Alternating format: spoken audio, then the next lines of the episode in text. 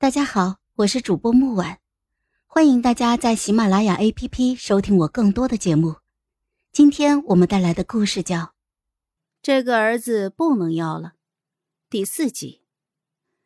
安慰来报，慕云轩府上最近经常有穿着黑色长袍的人低调出入，因为对方格外小心，暗卫不敢贸然靠近，所以并未听到他们的谈话。另外，慕云轩近日还经常深入民间，面对百姓的时候格外的和蔼可亲。坊间已经有不少的传言，说慕云轩因为为民请命，惹恼了女帝，这才被责罚。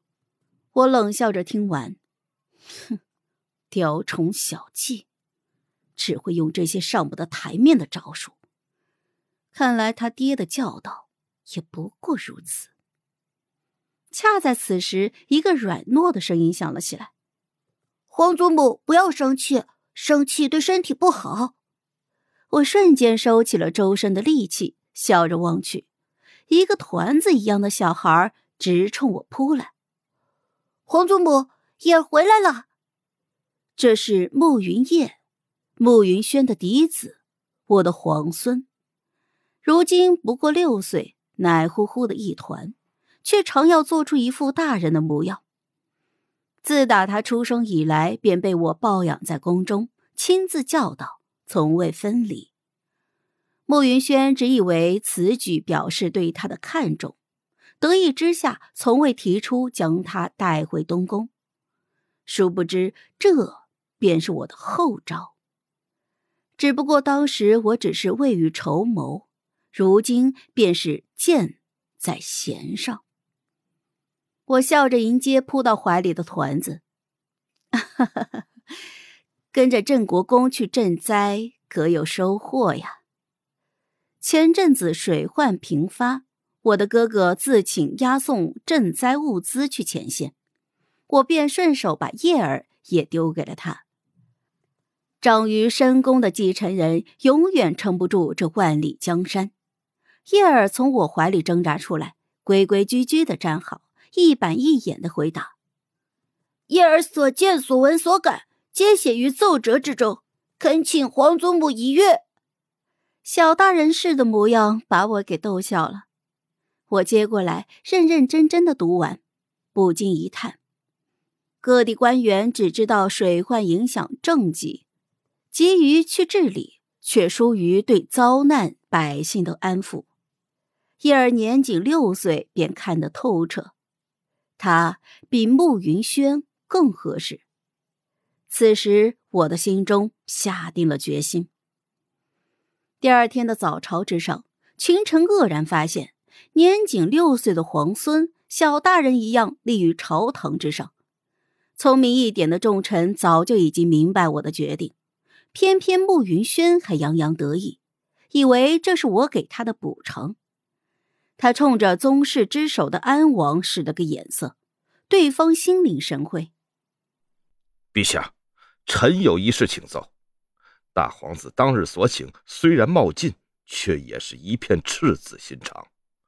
陛下虽然不愿，却也不该褫夺太子之位。储君乃是江山下一任继承人，不可谓不重。恳请陛下立大皇子为太子，以安群臣之心呐。说着，一撩长袍，当即便跪下了，一副大义凛然的模样。太子心有戚戚，看向了对方的眼神，简直就是再生父母一样。我冷笑：“哼，你猜他为啥支持你呀？不过就是与原太子妃有一腿，想着利用慕云轩谋夺皇位，然后再把他宰了。”自己上位，可怜的步云轩一无所知，还以为是自己的人格魅力征服了对方，在真爱的一通忽悠之下，心甘情愿的被他们当枪使，与我作对。普通且自信，我并未去看慕云轩，而是面无表情的直视安王。目光几乎要直射到他的心里面了。安王心虚的直冒冷汗，几乎怀疑自己是不是暴露了。在一片剑拔弩张的气氛中，我出人意料的开口了：“